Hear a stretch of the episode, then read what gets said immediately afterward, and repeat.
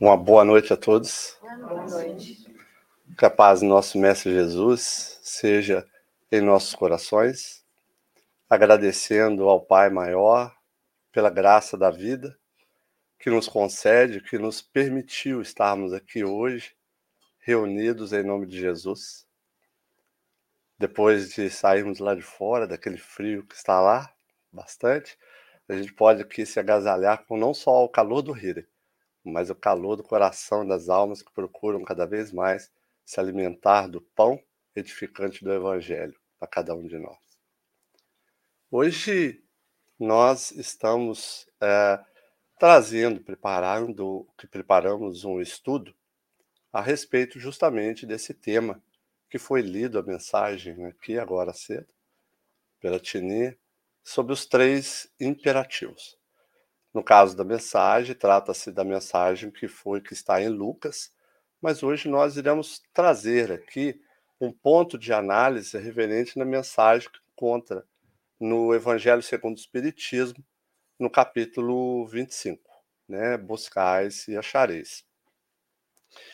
E antes de mais nada, eu gostaria de dividir com vocês esse estudo que recebi a, a pedido da, da casa, através da SOI, que essa mensagem ela culminou com uma parte que eu estava já começando a estudar por conta do Evangelho, que me fez assim refletir bastante nesses momentos tristes que cada um de nós às vezes passamos, nas nossas dificuldades da vida e que às vezes a gente se sente solitário.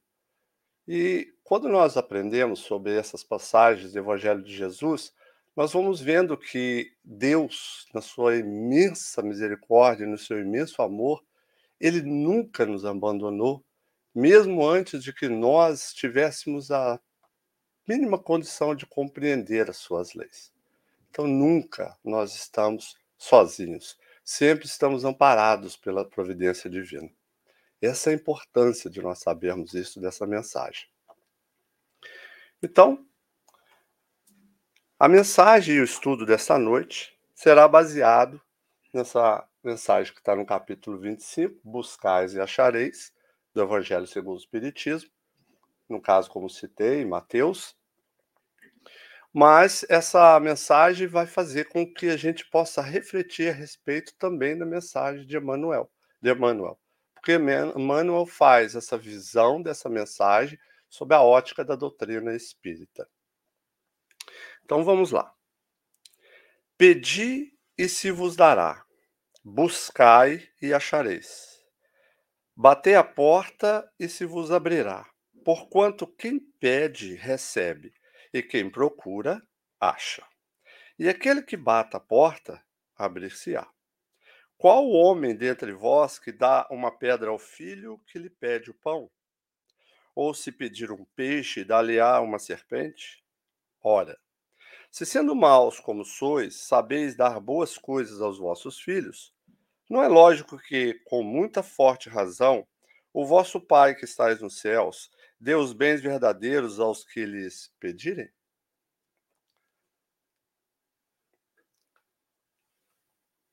Quando Jesus esteve aqui caminhando junto a nós, Dentre todas as mensagens que ele trouxe para nós, edificantes e transcendentes da vida espiritual, cada um de nós recebemos as mensagens e através dela nós vamos amadurecendo, amadurecendo o nosso conhecimento sobre a imortalidade da alma e da transcendência da vida espiritual. Cada um de nós. E dentre essas mensagens, Jesus disse para nós que há muitas moradas na casa de nosso Pai.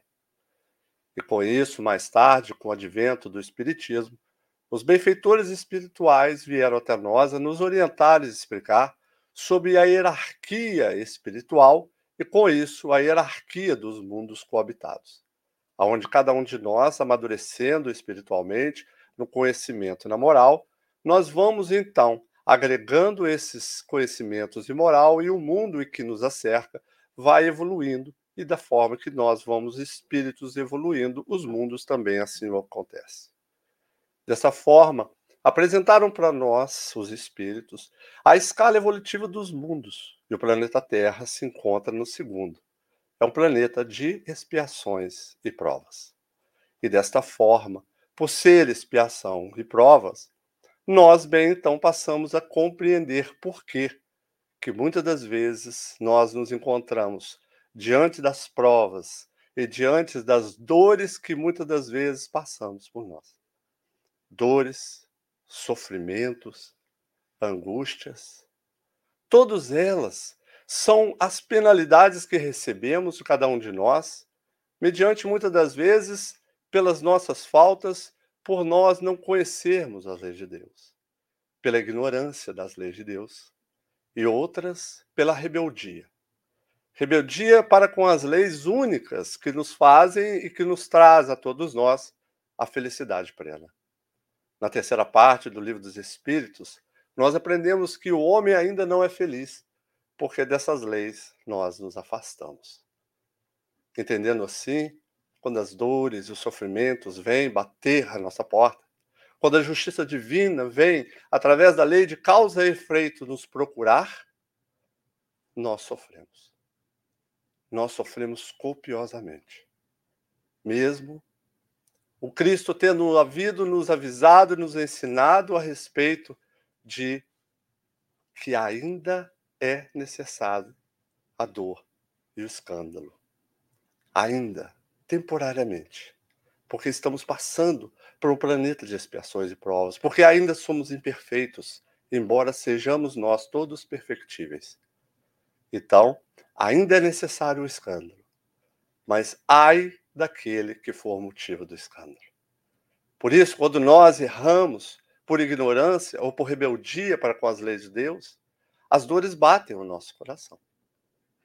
Jesus, quando esteve aqui caminhando com cada um de nós, ele explicou para nós sobre o exercício do amor e nós o expulsamos pelos umbrais do Calvário. E ele, nos seus momentos finais da sua vida corporal, elevou o pensamento ao Pai maior e pediu para todos nós: Pai, perdoai-vos. Eles não sabem o que fazem. E realmente nós não sabíamos. Nós estávamos recém-saídos de um ciclo da primitividade espiritual. Ainda éramos quase que crianças espirituais. E nessa condição, Cada um de nós, muitas das vezes, por ignorância às leis de Deus, o que nós fizemos? Simplesmente não sabíamos que diante de nós se encontrava o governador espiritual do orbe terrestre. Não sabíamos que diante de nós estava aquele que era, seria um médium direto de Deus. Já passou mais de 2023 anos. Nós, agora, Durante todo esse período, nós aprendemos sobre Jesus, nós estudamos sobre Jesus, nós falamos sobre Jesus. E agora, nesse momento, é hora de nós começarmos a viver Jesus. Nós já começamos a olhar para diante e ver aquela luz transcendente de Jesus. Embora nós ainda começamos ainda a tatear a escuridão da ignorância, do orgulho, do personalismo. Mais uma vez, o Cristo vem nos ensinar novamente: aquele que for mais dado, mais será cobrado. E com isso, cada um de nós, que muitas vezes sofremos por ignorância das leis de Deus, as dores, quando nós sabemos que estamos fazendo, a consciência nos cobra muito.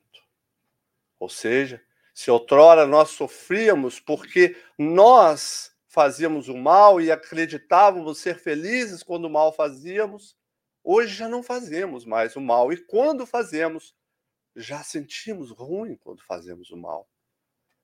Dessa forma, o mal que faz sofrer mais ainda é quando nós temos a oportunidade de fazer o bem e nós abdicamos dele.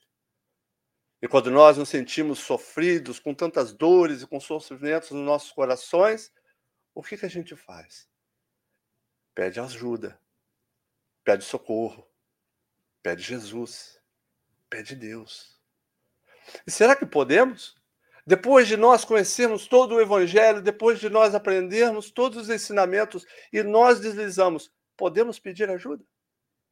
Não só podemos, como devemos. porque somos ainda imperfeitos, mas somos perfectíveis. É natural nós pedirmos ajuda e precisamos, porque o próprio Cristo se convida ao auxílio. Vinde a mim, vós que estão sofridos e sobrecarregados. Pedi e você vai receber, buscai, encontrareis.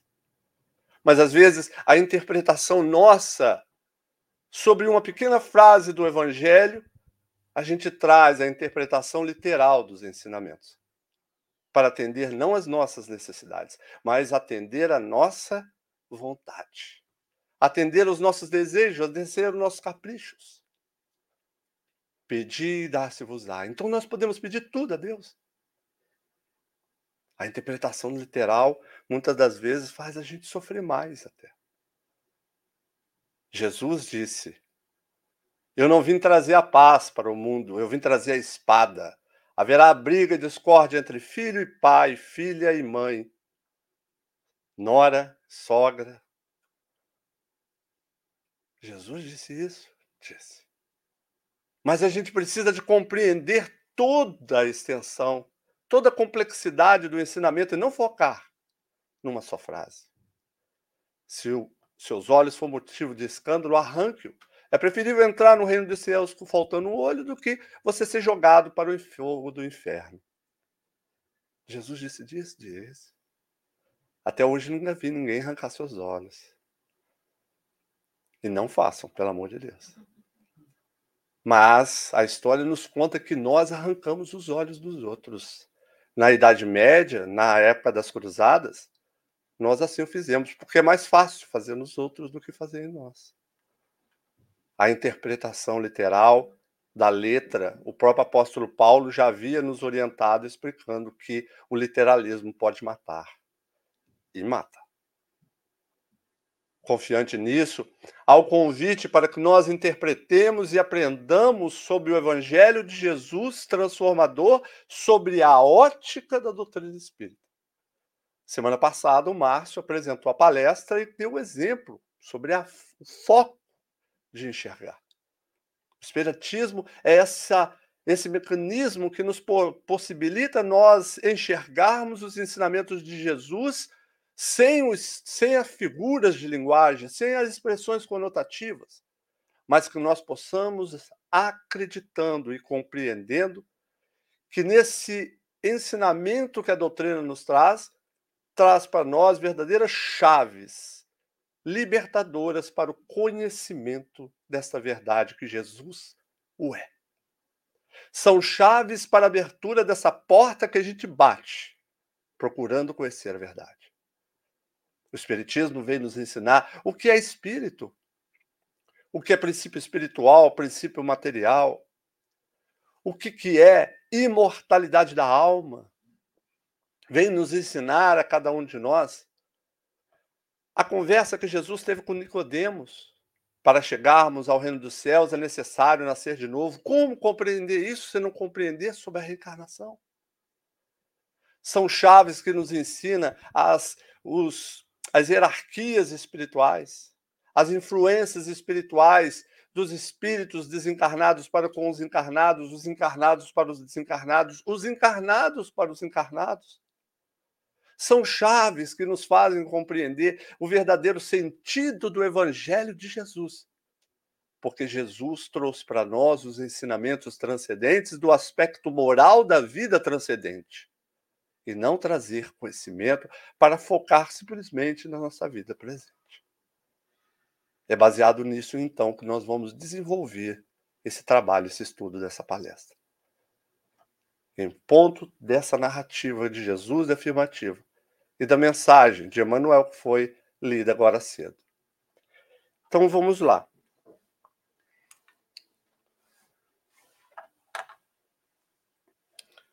Pão Nosso, livro Pão Nosso, por Emmanuel. Os três imperativos, psicografado por Chico Xavier. No emaranhado de lutas e débitos da experiência terrestre, é imprescindível que o homem aprenda a pedir caminhos de libertação da antiga cadeia de convenções sufocantes. preconceitos estéreis, dedicações vazias e hábitos cristalizados. É necessário desejar com força e decisão a saída do escuro cipoal em que a maioria das criaturas perdeu a visão dos interesses eternos. A doutrina dos espíritos é um verdadeiro manancial de conhecimento e instrução. E quando nós vamos estudar a terceira parte do Livro dos Espíritos, que trata das leis naturais, as leis de Deus, Allan Kardec se comprometeu em colocando um grupo de perguntas e respostas, são um total de oito, que está na primeira lei, a lei de adoração, que intitulou como prece. Depois, mais tarde, no Evangelho segundo o Espiritismo, ele dedicou todo um capítulo voltado à prece, o capítulo 27, intitulado Buscais e Achareis, e depois um outro capítulo 28 que trata-se das preces espíritas.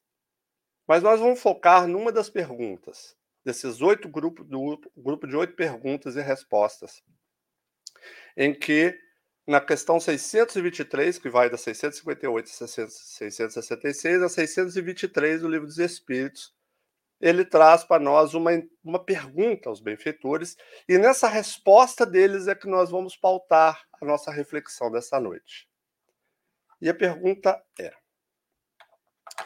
Podem as preces que por nós mesmos fizermos mudar a natureza das nossas provas e desviar-lhe o curso? Será que a gente pode?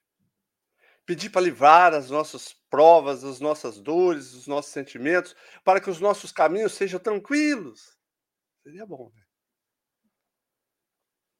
Podemos? A gente pode. O apóstolo Paulo já disse: tudo nós podemos, né? Tudo nos é lícito, mas nem tudo nos convém. Podemos pedir? Porque essa pergunta está ligada diretamente à afirmativa de Jesus: pedir e dar-se-vos-á. Então nós precisamos aprender o que pedir e para que pedir.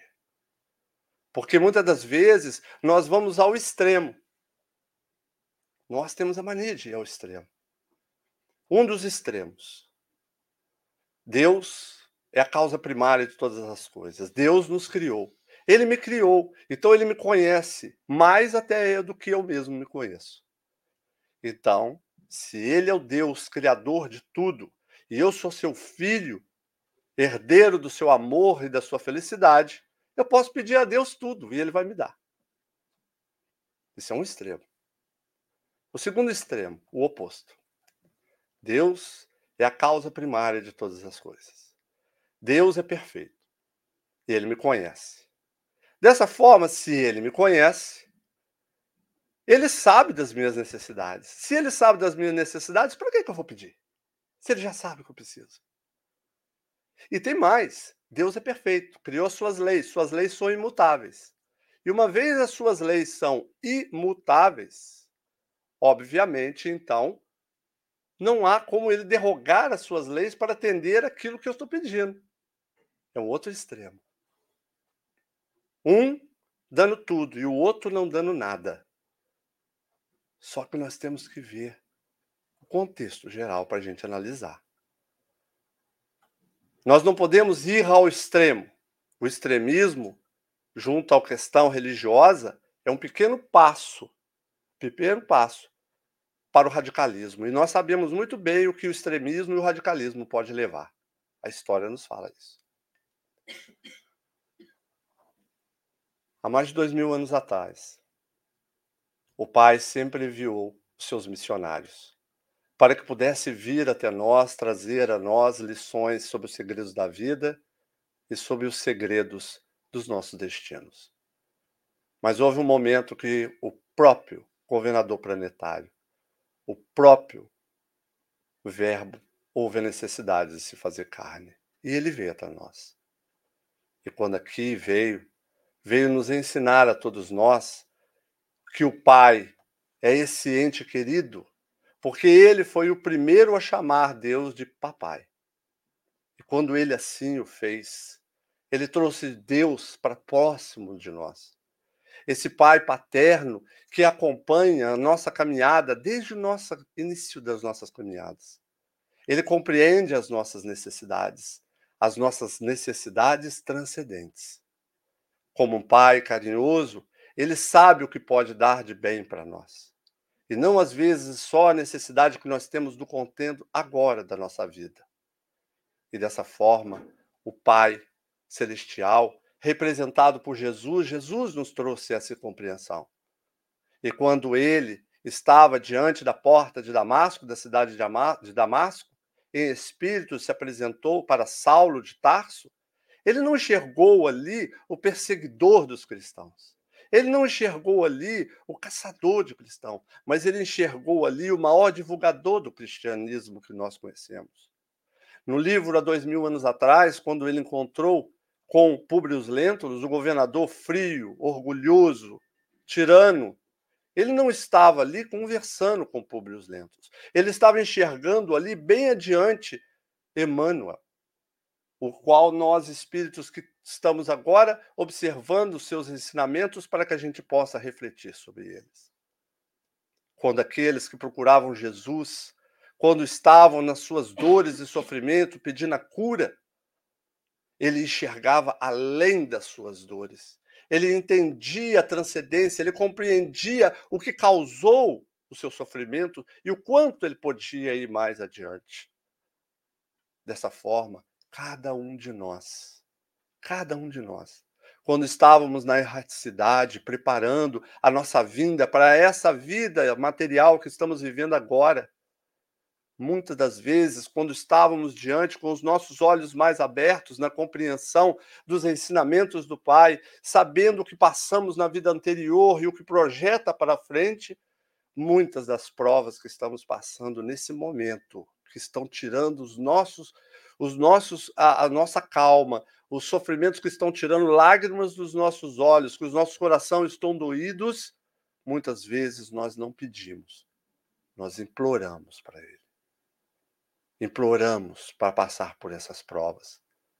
E aí, agora nós pedimos a Deus para que afaste essas provas de nós. No livro Memórias de um Suicida, que o nosso amigo Beto gosta muito, já fez até palestra aqui. Memórias de um Suicida. Um suicida belarmino, o espírito belarmino, que tinha tirado a sua vida porque tinha ficado cego.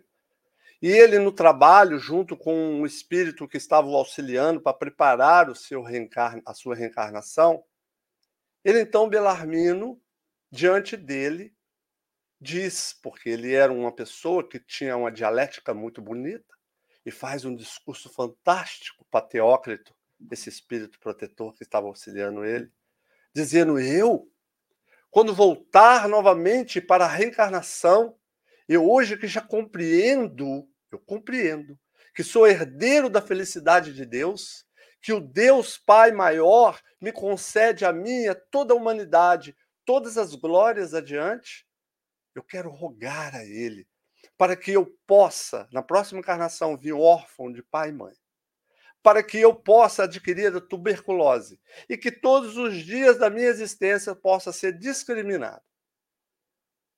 E Teócrito, como um pai, coloca o braço sobre o, o ombro dele e diz: Eu já imagino que quando a última encarnação, com o dom da sua palavra, quantos corações você tocou. Mas deixa eu te explicar uma coisa na sua última encarnação, você nasceu num âmbito familiar harmônico.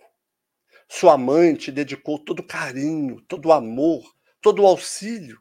Você foi primogênito de uma família abastada financeiramente, que lhe proporcionou a você estudos. Você fez duas faculdades. Você estudou e foi professor de dialética, de filosofia, de matemática, e quando veio a primeira prova, você ficou cego, você não aceitou, porque o seu orgulho não lhe deixava você ser visto cego diante de uma sociedade que aplaudia você.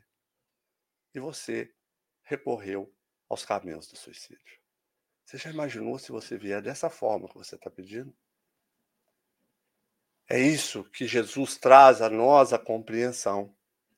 Quando nós estamos vivendo nesse mundo e ainda temos uma visão pequena, quando nós acreditamos que nossas vidas inicia no nascimento e termina na morte do corpo, nós olhamos para trás e tentamos encontrar a causa do sofrimento que está passando para a gente.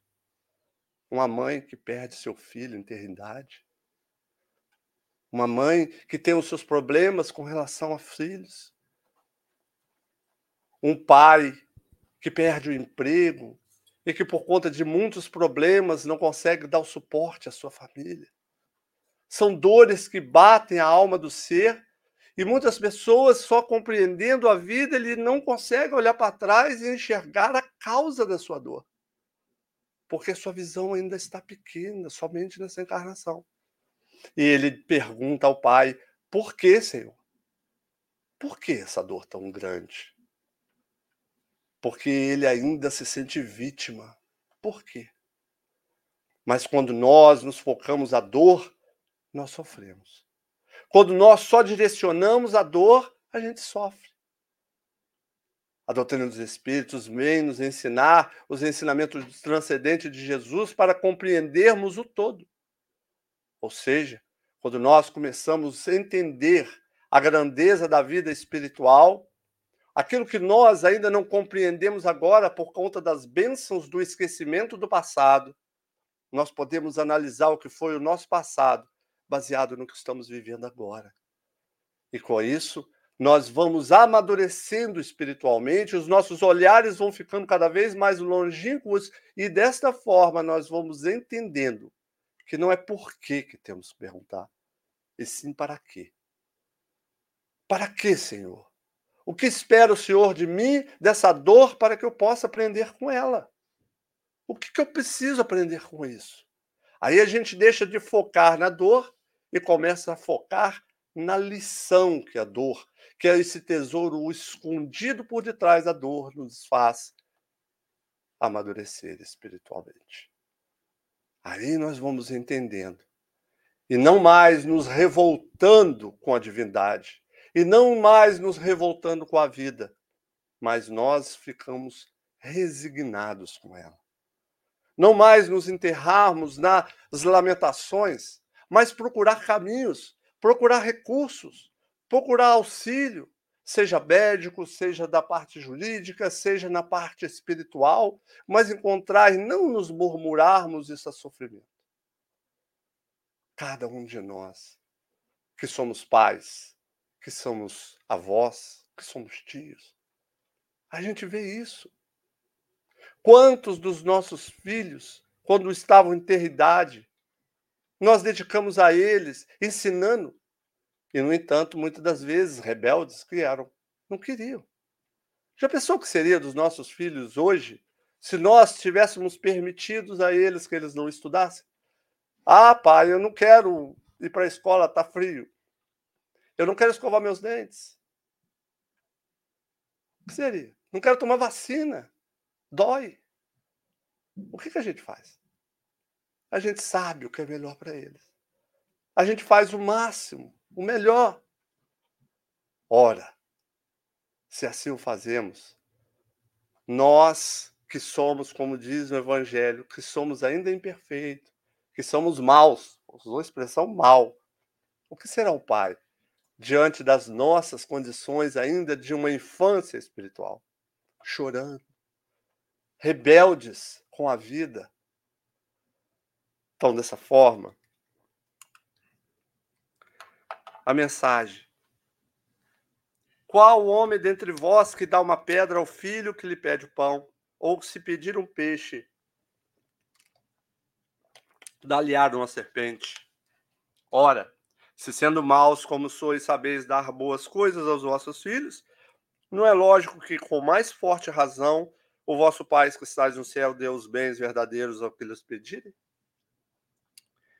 Com mais forte razão, vosso Pai que estás no céu dê os bens verdadeiros aos que lhe pedirem.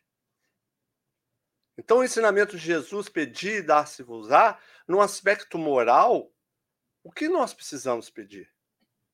Pedir coragem. Pedir coragem para que nós possamos enfrentar os desafios da vida. E o mais importante, pedir coragem a Ele para fazer essa viagem intrínseca em nós do autoconhecimento, conhecendo as nossas dificuldades, rompendo a, bar a barreira do orgulho, que ainda cruza as nossas vistas e não nos deixa enxergar a verdadeira verdade. Coragem. Pedir paciência. Oh, meu Deus, como eu preciso de paciência. A gente vai chegando numa fase de idade, eu não vou falar que é de velhice, mas é uma vida adulto a paciência vai encurtando. Né? Paciência. Precisamos pedir paciência, sabe por quê?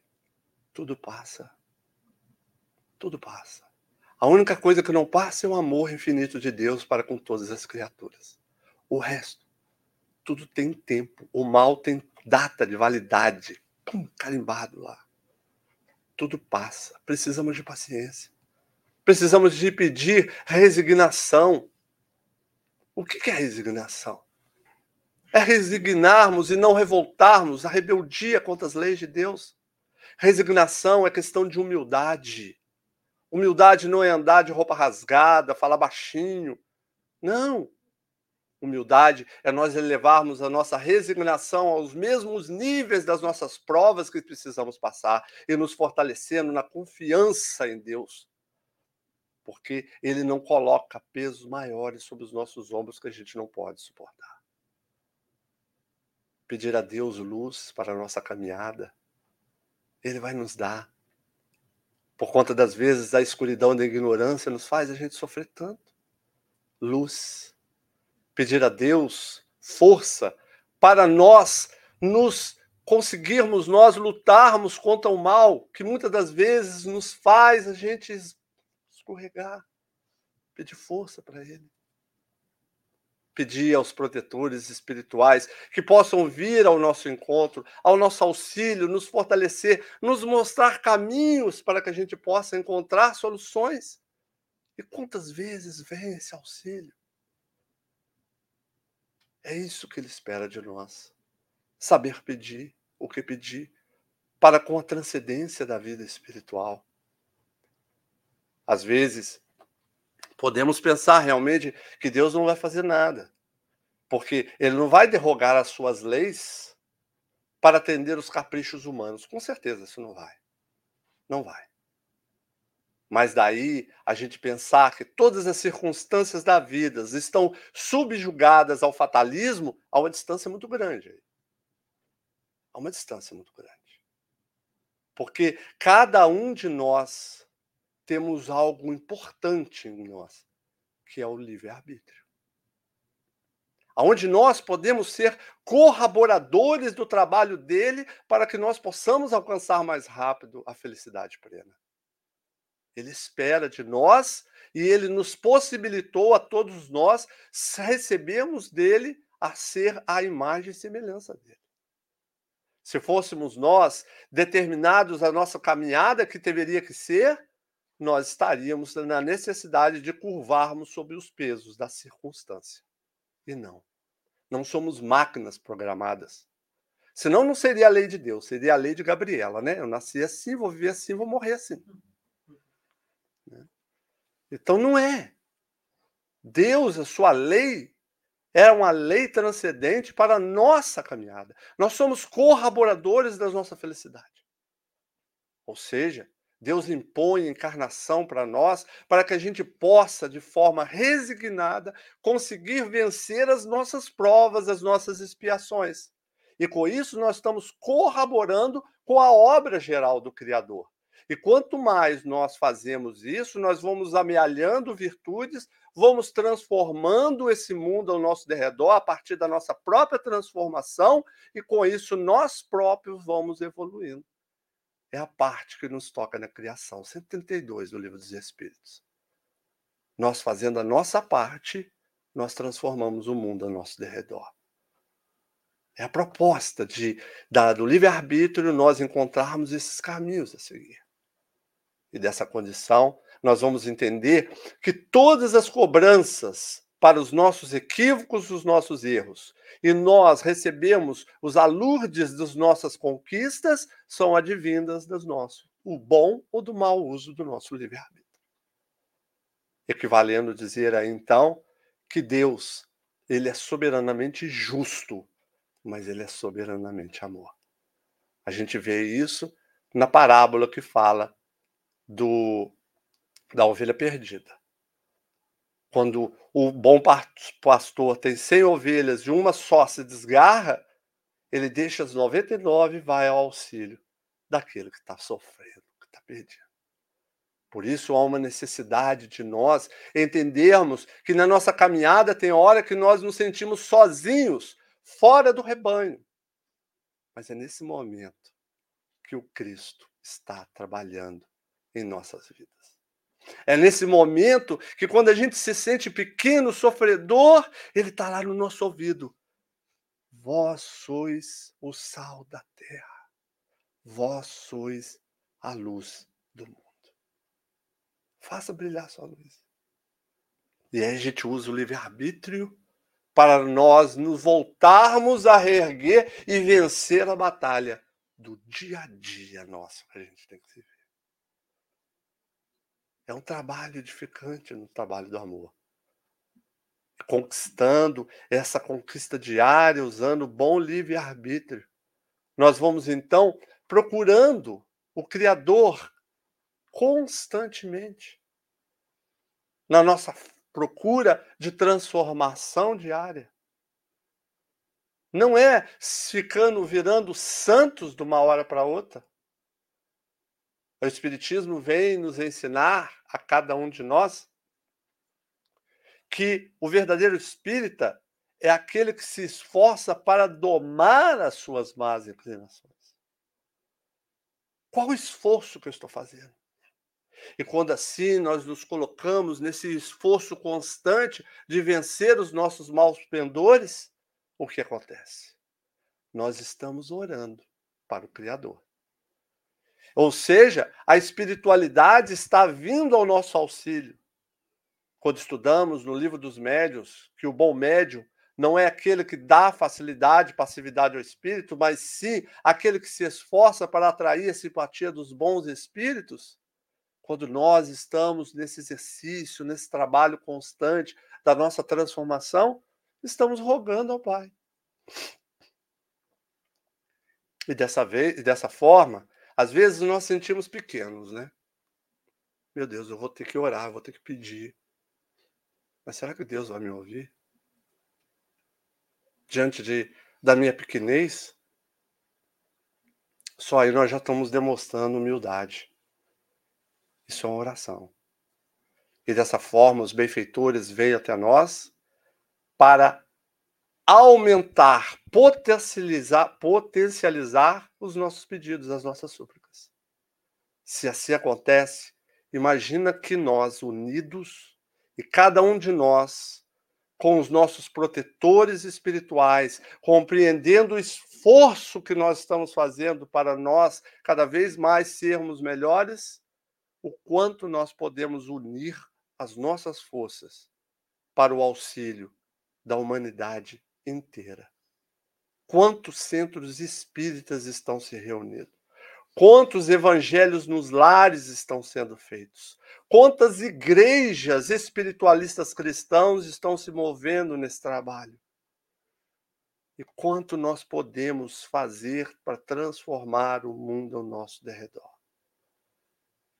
E às vezes a gente pensa, eu pedi a Deus, e ele não me ouviu. Eu pedi a Deus e as coisas não aconteceram da forma que eu queria. Ele não me ouviu. Me veio aqui lembrar uma palestra que eu assisti alguns anos atrás, lá em Beto, da Tinia. E me corrija depois, está errado. O tempo passa, a cabeça foge. Mas na palestra da Tininha, ela falou que ela estava passando por uma vizinha dela, sua, estava passando com um problema com o filho envolvido nas drogas. E a Tininha foi ao encontro, auxiliar aquela mãe sofredora. Porque mãe é isso. Mãe vela, mãe sofre, mãe é abnegada, mãe auxilia, mesmo depois do desencarnar. Quantos espíritos na reunião mediúnica são socorridos pelo amor de uma mãe. E aí eu lembro que você comentou que essa mãe estava sofrendo e você disse para ela assim: vamos orar junto, vai, ora, pede, com fé. E ela disse para você assim: mas é o que eu mais faço. É o que eu mais faço.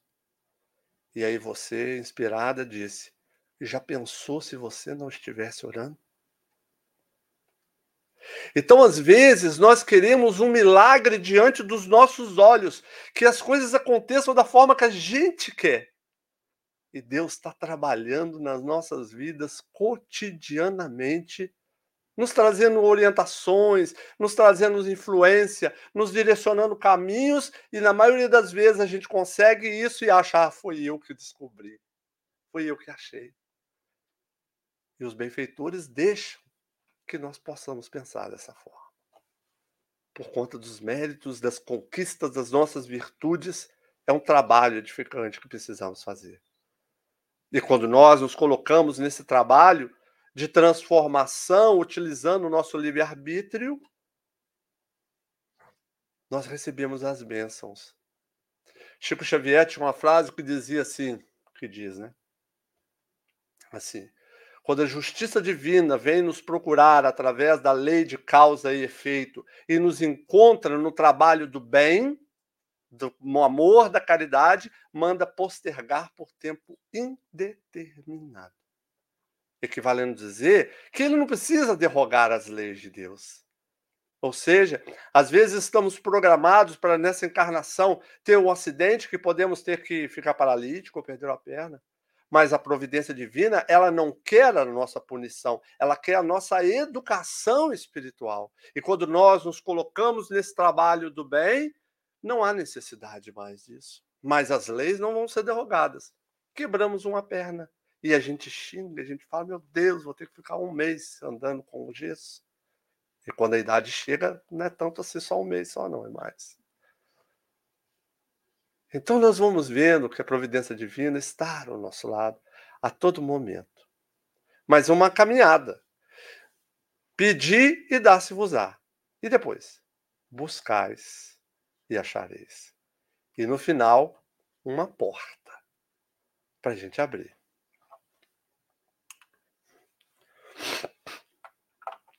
Segue então, Emmanuel. Dá licença.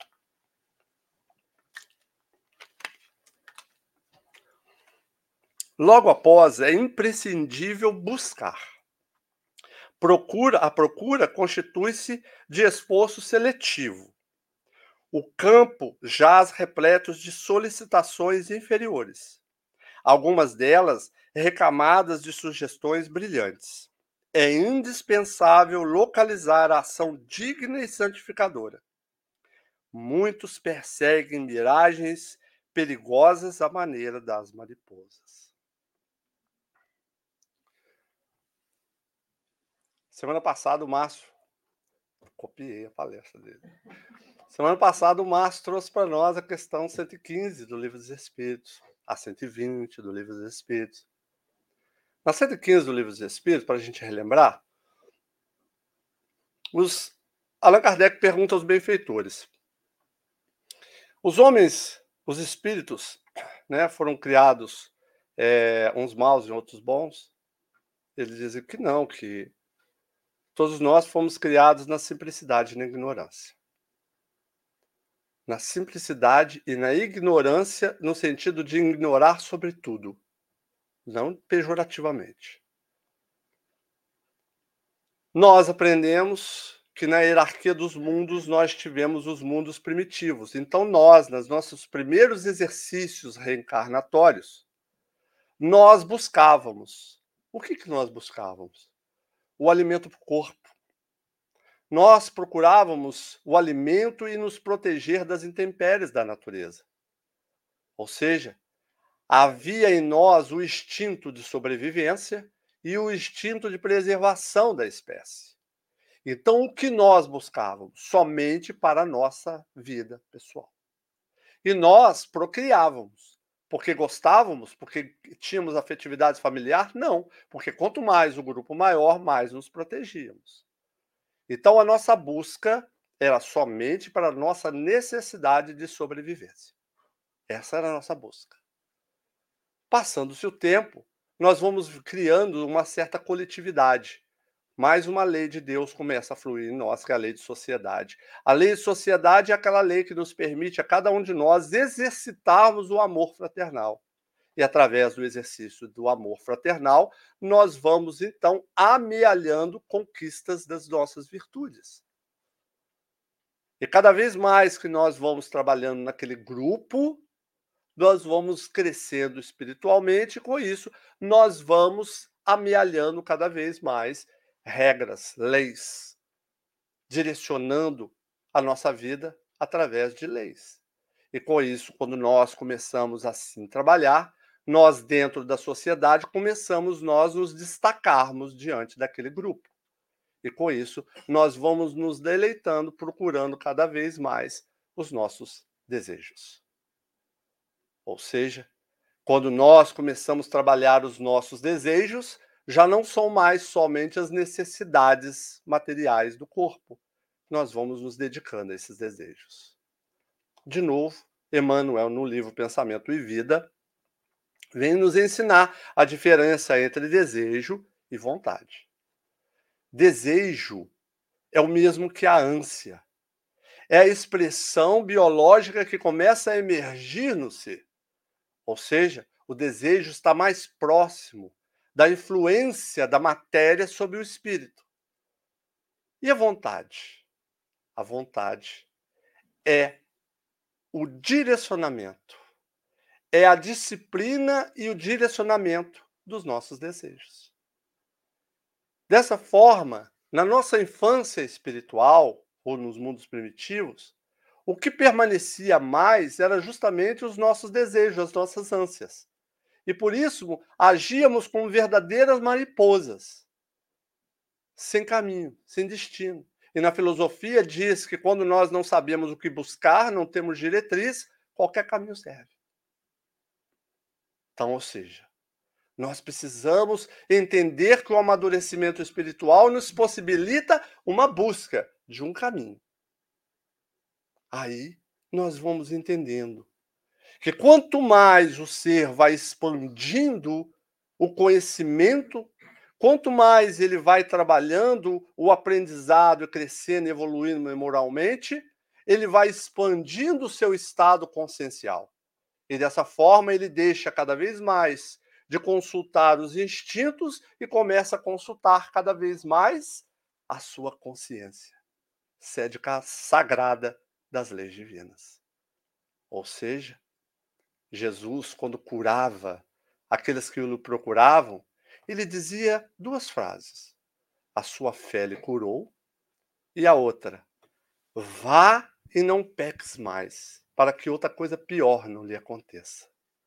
Então, ou seja, tá ruim, pode piorar. Vá e não peques mais.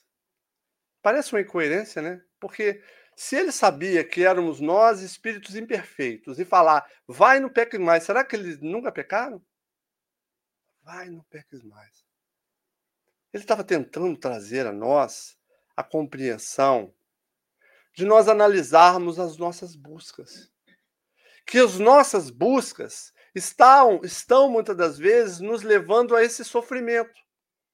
E quanto mais nós procuramos, as paixões que nos deixamos elas nos dominar, ao invés de nós dominarmos a essas paixões, o que vai acontecer? Sofremos. Quando nós deixamos a influência da matéria corporal tomar conta da nossa condição, que já temos da capacidade intelectiva e já sabemos dos desastres que já aconteceram em nossas vidas por conta das más sementes que plantamos, nós precisamos compreender que essas dores estão acontecendo no mundo. O que precisamos fazer?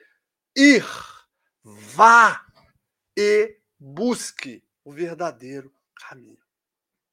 Ou seja, Aí a gente aprende o que Jesus quis dizer. Buscai primeiro o reino de Deus e a sua justiça.